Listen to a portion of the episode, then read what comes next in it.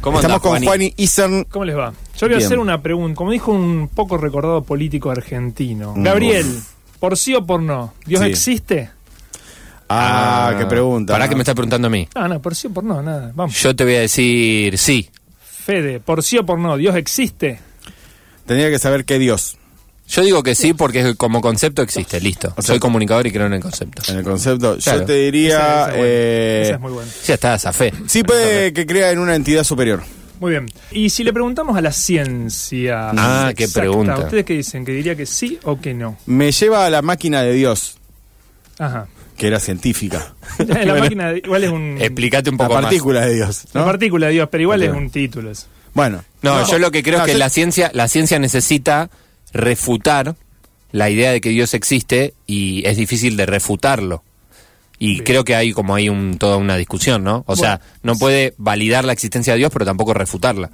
Eh, bueno, eso. Creo que hay algo de eso. Algo de eso vamos a, a- a em- a evaluar. A ver. Eh, existe la idea generalizada de que las ciencias exactas, como que refutan o han, Mm. ha- han refutado la idea de Dios, Hmm. Ajá. y que por consiguiente los científicos de ciencias exactas naturales son mayormente ateos. Ateos. Sin embargo, resulta que un estudio sobre los premios Nobel de los últimos 100 años demuestra que más del 90% de los Mm. laureados por el Nobel eran teístas, o sea, que tenían algún tipo de creencia en un dios, ¿eh? Ajá, en un, en sí. un ser superior, etc. En un ser superior.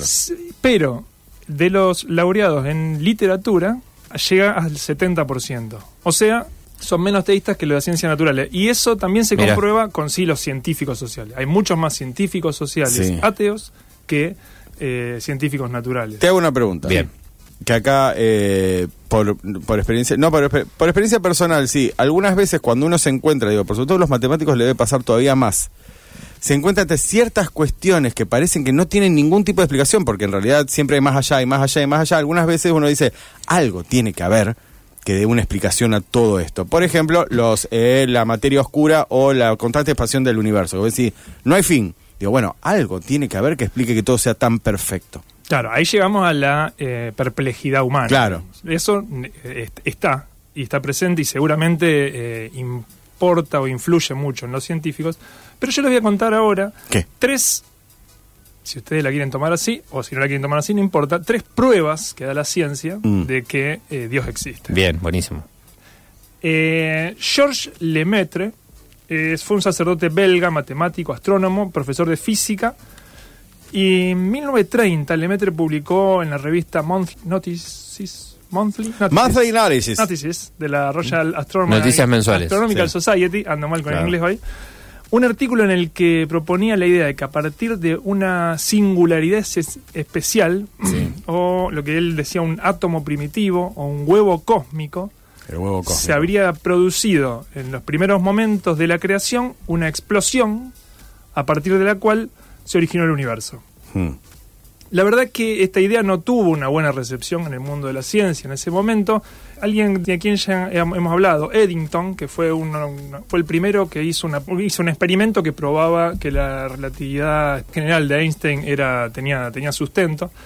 Eh, bueno, Eddington era el, el- el- el- el que había padrinado a Lemaitre, eh, no le gustó mucho la idea, eh, le dijo, y, y Einstein, por ejemplo, dijo que veía como que estaba muy teñida esa idea de su condición de sacerdote, Sí, digamos, claro. de que esta cuestión de, de la creación, Vos porque ves a Dios en todos lados. le Claro. digo. algo así, algo así. Mm, no me Eh, cierra. an- En, este, en esta época, la teoría más aceptada era la llamada del estado estacionario. Esta teoría que decía que el universo Sí. siempre existió y siempre va- es infinito para atrás e infinito para adelante. Bien, el astrónomo Fred Hoyle, incluso, mofándose de Lemaitre, le dijo, llamó a esta explosión que él había propuesto, co- le dijo, esto es como un Big Bang.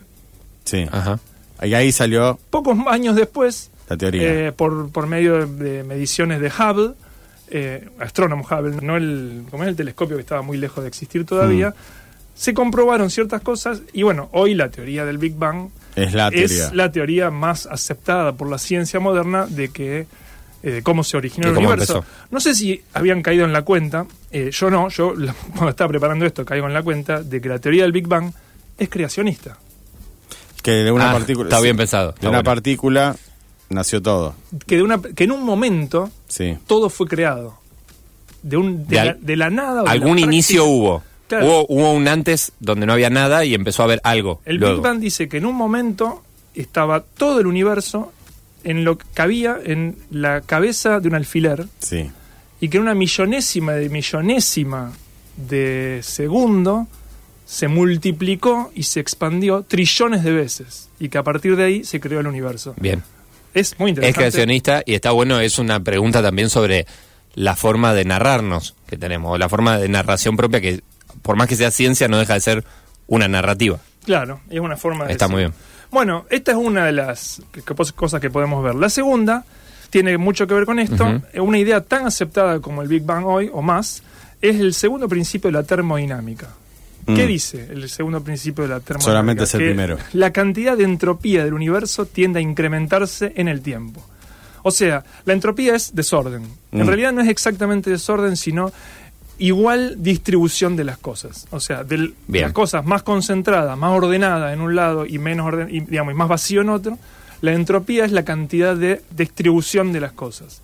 ¿Y esto qué dice? Que cuando hay un paso de energía de un lado a otro, ese paso es irreversible y que siempre la entropía, en el paso de energía, siempre la entropía va creciendo Bien. hasta llegar a un momento, siempre va creciendo. La lógica indica, y ya ha sido comprobada que sigue funcionando, digamos, por más que ampliemos el, el- el marco, indica que la entropía en algún momento en el universo va a ser absoluta. O sea que no va a haber diferencias de calor, que la, la diferencia de calor es básicamente lo que hace funcionar a un cuerpo, a un motor, al mundo y al universo. Mm. La- en un momento no va a haber más diferencias de calor, con lo cual no va a haber más nada vivo, nada en movimiento, nada funcionando en el universo. Eso se, Claro. se puede llamar el fin del universo y esta sería la segunda prueba de que hay no solo hay un principio, sino que también hay un final, contrariamente a lo que la ciencia Mm.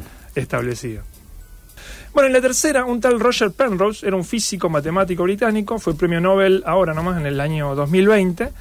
Un hombre que era de- amigo de Stephen Hopkins, con quien tuvo interesantes polémicas. Bueno, este Penrose se preguntó sobre las probabilidades de que en el universo, a partir del Big Bang, Sí. se creara un medio ambiente, un ambiente en el cual el ser humano pudiera existir. Hizo sus cálculos, Ujú. hizo sus eh, matemáticas y le dio que el resultado era las posibilidades de que esto sus- hubiese sucedido eran de una en 10 elevado al factorial de 10 elevado al factorial de 123. Uh, qué numerazo. Le- Para que tengamos una idea de cuál es ese número, eh, supongamos que agarramos todos los electrones y protones que existen en el universo. Sí. Todos los electrones y protones que existen en el universo. A todo eso le asignamos un número cero. Los ponemos todos en fila y al principio le ponemos un 1. 1 seguido de todos esos ceros. Sí. No estaríamos ni cerca del número que, del que estamos hablando. De este 10 elevado al factorial de 10 elevado al factorial de 123. Bien. 1 en ese número es la probabilidad de que el azar haya dado un mundo como el Sí. nuestro que tuviera seres humanos de Es más fácil, mucho más fácil ganarse el Kini. Claro. sí, mirá que- relativamente. Que, que Complicado. aparezca el ser humano. Que aparezca el Que, ser que aparezca el ser humano. Es un número tan imposible y tan incalculable que es considerado eh, Inexistente, cero. O sea, claro, es, es calculable en inexistente, cero. Es sí. inexistente. O sea, Claro, que es lo está que- mucho más cerca de cero que de llegar a. es lo un- que podríamos decir imposible, o que que es lo que podríamos decir un milagro. Claro. Claro. Bien, ¿y por qué hoy es un día Ah. importante? Eso te iba a decir, porque ¿qué tiene que ver todo esto con el 23 de noviembre? Porque se me tiene? canta. dice. Bueno, para eso mínimamente y rápidamente tenemos que pasar a hablar de Pascal. ¿Quién es Blaise Pascal? Ujú. Pascal fue un matemático, físico francés del siglo XVII. Entre sus descubrimientos e invenciones eh, tenemos el triángulo de Pascal, el principio de Pascal, la- la pascalina, que es una Era, si lo que no tenía mucho era imaginación para poner el nombre a las cosas. Y, y Todo a claro, partir y- de- y era- tenía mucho ego y también. mucho, Mucho Este. ego. ego, sí. mucho ego. Esa es la casa de Pascal, dice, este es el baño de Pascal. La Pascal House. La Pascal House, welcome. Pero lo más, lo más famoso Sí. es el Pascal. El Pascal, sí. que la- con el, la que- medida. que se La mide medida, la, claro. presión, es lo más conocido, el hectopascal con el que medimos la presión atmosférica, Sí. que son 100 pascales, un hectopascal. Bien, Gran familia. Ahí están los, ahí están los hectopascal, eran 100 Era, pascales. claro. Bueno, la noche del 23 de noviembre de 1654, Sí. Blaise Pascal, que tenía todo este recorrido eh, Pascaleando, científico, pascaleando el mundo. eh, transitaba con su carro por París y al pasar sobre el puente Neuville-sur-Seine del Sena, Sí, no, nos hace falta un Juan López Jordán acá. Sí. Es embestido por otro carro, el carro que, en el que iba, y su vehículo quedó colgando en equilibrio sobre el río. Aunque él y sus amigos resultaron ilesos, Sí. el hecho le provocó un estrés postraumático que lo llevó a pasar 15 días en silencio sin salir de la cama. Ujú. Nada Pero que la ver. misma noche, esa del 23, de entre el lunes 23 y el martes 24 de noviembre de 1964, Mm. experimentó un éxtasis místico al que llamó la noche de fuego. Ah, Ahí tuvo imaginación para poner nombre. sí. Sí, ahí Yo pensé tuvo- que le iba a poner la noche de De Pascal. Pascal. Claro, La sí. verdadera noche de Pascal. Pascal. Todas las otras no. O una la, Pascalaza. la noche más pascala de ¿Qué- todas. ¿Qué, pas- qué- qué Pascal Sí, me va- dice? Vamos a dejarlo continuar a Sí, Juan, dale. por favor. No, no, por favor. La vivencia Sí. de esta noche fue una vivencia profundamente mística. La retrató, la dejó grabada en un, en un poema. Eso lo imprimió y se lo cosió en el interior de, sus, sac- de todos sus sacos para Mirá. llevarlo siempre presente. A partir de ahí, abandonó un poco la, la ciencia o dejó de lado la ciencia y se dedicó directamente a la teología y la filosofía. Mira vos, Ah, mira no, vos. no sabía que un había gran ido por ahí. científico como Pascal. Así que estas son las historias de ciencias y científicos Hermosas. y fe.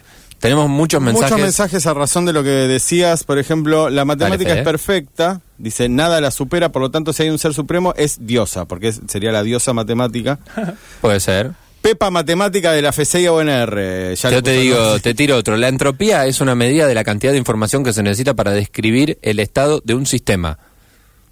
Es Y decir, dice, no es una ley, es un principio. Eh, Son principios, sí. Hay otro que Sí, sí, dice- dije. Ah, bien. Digo, Ta- bueno, también está la casa de computadoras Pascal, dice Quack. También fundada por él. Sí, Sí, parece claro. Pascal, sí, con el creador de la computadora. Voy a hacer una aprovechar que hay Sí. mensajes, cosas que suelen no ver.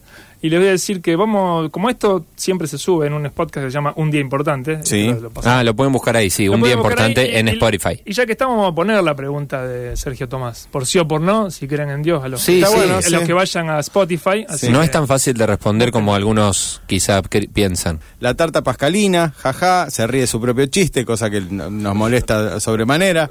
A mí me encanta. Es un milagro realmente este programa. Ahí Entroqué, está. pía. ¿Cuántas posibilidades hay de que exista un programa como este? Una No, en cuánto, uno, no, en es cuánto un- factoriales. de Es un cuánto? error. Es Es, realmente- un es un error. error. Es un error. Juani, gracias Bueno, hasta realmente ahí. por todo esto. ¿Dónde lo pueden encontrar entonces al coso? Un día importante en Spotify. Un día importante de Spotify. Y nosotros seguimos. Bien.